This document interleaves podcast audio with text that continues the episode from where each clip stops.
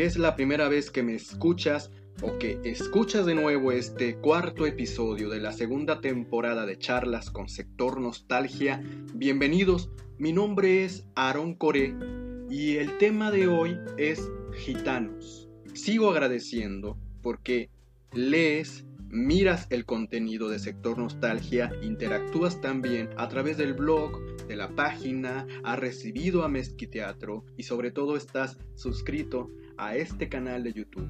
Sorprendido sobre todo ante la respuesta del primer mensaje norestense del Día Mundial del Teatro, porque participaron con grandes mensajes la maestra Cecilia Ramírez, un gran referente del trabajo de la voz y de la enseñanza de la promotoría cultural aquí en Monterrey, Nuevo León, Gerardo Valdés por la parte del director, de fundar grupos y de la iluminación escénica que sigue activo dando clases también en escénicas, ahora Francisco Villicaña, que él también a su modo de ver la cuestión teatral ha hecho una interesante labor en la cuestión actoral, pero también en la enseñanza, porque él compartió en el momento que a mí me dio clases grandes consejos, gran disciplina y gran visión sobre lo que realmente significa hacer teatro, desde la visión de él, por supuesto, y Eduardo Castillo de Dramantes Teatro, es decir, él es de Matamoros, Tamaulipas.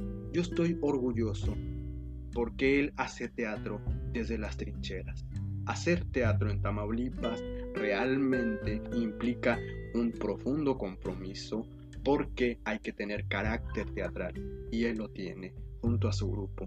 Estoy muy contento de haber encontrado a gente así, a más personas, no son los únicos, eso yo lo tengo bien claro y estoy siendo paciente porque de a poco junto a esta labor del mensaje se unen las entrevistas y más artículos sobre la memoria de los artistas que están haciendo teatro, que han hecho Nuevo León y que estoy orgulloso de difundirlos.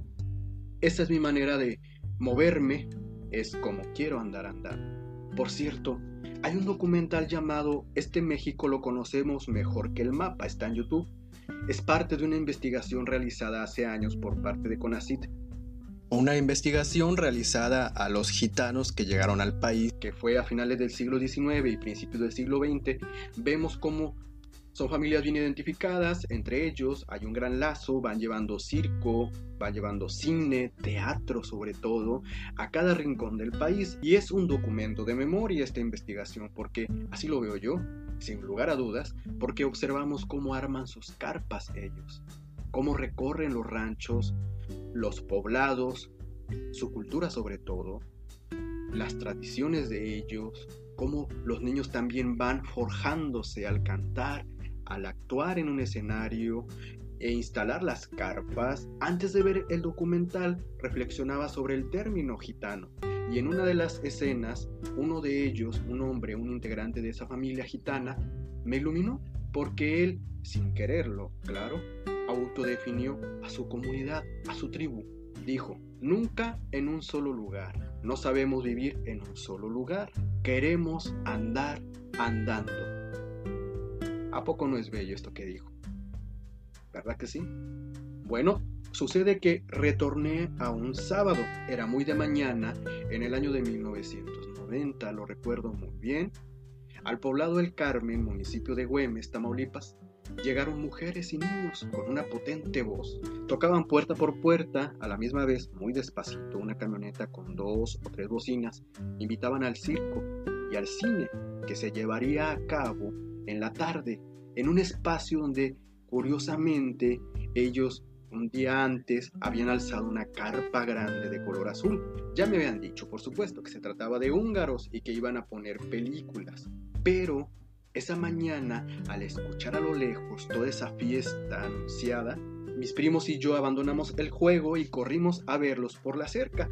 Mientras yo los observaba, me decía mi primo Alex, que siempre fue bien inteligente, lo sigue siendo, él lo sabía todo, lo sabe todo todavía, me dijo, ellos son personas que vienen de otro país, Aaron. Salieron de su lugar de origen en carretas, cruzaron el mar para recorrer ranchos, pueblos, ciudades de todo el país de México. Me dijo él también y mis tías que los húngaros siempre venían al poblado desde que mi mamá era una niña. Las mujeres con amplias faldas y blusas de manga larga. Llevaban el cabello cubierto, collares y su modo de andar especialmente era distinto. Es decir, la forma en que ellas se comportaban era diferente al de mi familia, a las mujeres de mi familia. Mi abuela decía que eran demasiado confianzudas, esa era otra referencia que yo tenía. Y lo pude comprobar porque al verlas interactuando con la gente, ellas miraban a los ojos mientras leían la mano a las esposas de los hombres del pueblo. Cuando una señora les decía, sabes que yo no tengo con qué pagarte, ellas insistían. Pedían a cambio de haber adivinado su suerte gallinas, cerdos, animalitos, domésticos por supuesto. Entonces esa especie de trueque pues se realizaba y yo me quedé asombrado, me quedé maravillado porque ellos Aparte, traían el cine mexicano que mi tía Verónica ponía en la televisión. Así los vinculo al hecho de que traían junto a ellos el cine que en esos tiempos era imposible para mi madre y para mí acudir a una sala por cuestión económica. Esa fue la primera vez que yo los vi de cerca. Mi madre, mis hermanas y yo nos movimos del lugar a uno de los espacios donde íbamos a vivir por un poco tiempo. Se llamó Las Américas de Juárez, Ciudad Victoria, Tamaulipas. Fuimos parte de esa fundación de la colonia y mientras se iba formando, vivimos en la oscuridad.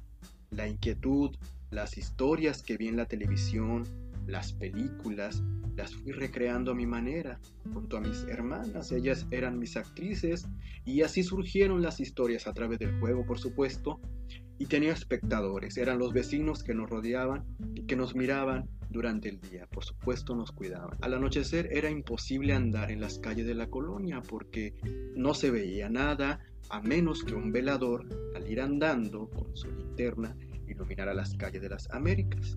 Pero sucede que vino la luz. ¿Quiénes crees tú que llegaron y se instalaron en el campo de la colonia? Exacto los gitanos. Una familia entera ya estaba armando su carpa color azul. Tenían animales domesticados, leones y un oso. Ese mismo día en la tarde comenzaron con lo que yo había visto meses atrás. Recorrieron las calles en una camioneta, iban anunciando el circo y el cine al anochecer. Terminaron la oscuridad con la electricidad que tenían a través de las plantas eléctricas. Hubo luz durante muchos días con su espectáculo circense. Después de unos días, se fueron. Y este retorno se debe a la lectura teatral del teatro escogido de Oscar Liera del Fondo de Cultura Económica y de Pez en el Agua, que es una antología personal que está, es de la editorial Universidad Autónoma de Sinaloa. A través de prólogos, de los artículos que ahí se encuentran, de las reseñas que aparecen en la compilación, me acerqué un poco a la infancia de un dramaturgo muy importante para mí y para la historia del teatro mexicano del siglo pasado, Oscar Liera. Me pareció interesante la forma en que fue emergiendo el artista, porque él, de niño, vio cómo llegaron los húngaros a su poblado, porque también así se les conocía en su tiempo y su tierra. Levantaron una carpa y aparte del cine y circo, le llevaron al niño Liera de sus ojos obras de teatro. Liera se escapaba de la casa para ir a ver las obras de teatro y de cine de esa carpa. Para él fue una revelación porque era otro mundo. Los gitanos llevaron el teatro a su vida, pero un día en el lugar en que levantaron esa carpa, se habían movido, entonces, ¿qué crees que hizo el niño Oscar Liera en medio de esa ausencia? ¿Sabes qué? A mí me encanta que siempre responda las preguntas. Él inventó, inventó su propia historia, armó su propio teatro, con la ayuda de su madre, que era costurera, ella le hizo el vestuario a los títeres y con ayuda de su hermana, ellos montan su propia obra de teatro, invitan al público, ahora me comprendes de verdad. ¿A poco no he de considerarlo como uno de los autores de teatro mexicano más importante para mí?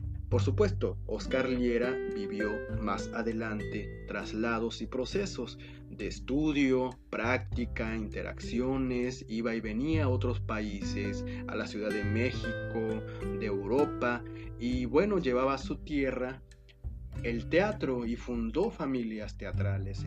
Oscar Liera fue un gitano con tanta cultura. Seguiré hablando sobre él en un artículo para que puedas saber más motivos por los cuales es para mí y para muchos un gran dramaturgo. Ahora bien, hay una gitana llamada Carmen. Sé que hay una novela, no la he podido conseguir, yo espero poder leerla algún día. A mí me maravilló la historia porque la ópera de George Bizet del año 1991 que hizo posible la compañía Royal Opera House. Ahí Carmen es interpretada por la actriz, por la cantante María Evin.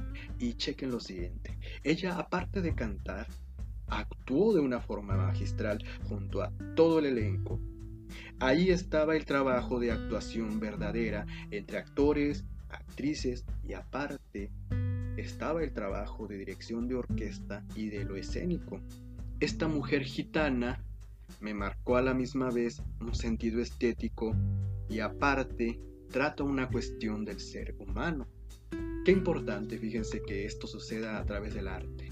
Esta historia profundiza en el amor de Carmen, cual ave rebelde que nadie puede domesticar, así dice la canción, es bellísima, porque ella nació libre y libre morirá. Eso está en su ser. Cualquiera que quiera amar a un gitano o a una gitana, si tú deseas amar a alguien así, debes saber lo siguiente. No se puede atrapar a un ser que ha nacido libre, que su única pasión y medio de supervivencia es la de querer andar andando. Quiero seguir hablando sobre el vínculo que encuentro en la literatura, el teatro y la escritura, pero ¿qué crees? Así es, se ha acabado el tiempo. Dale like a la página de Facebook, síguenos en Twitter, en Instagram también lo vas a encontrar como Sector Nostalgia, ve al blog y suscríbete para que te lleguen notificaciones de los artículos que se van publicando. También suscríbete a este canal y si deseas seguir charlando, tenemos el correo sectornostalgia.gmail.com y por último, la despedida.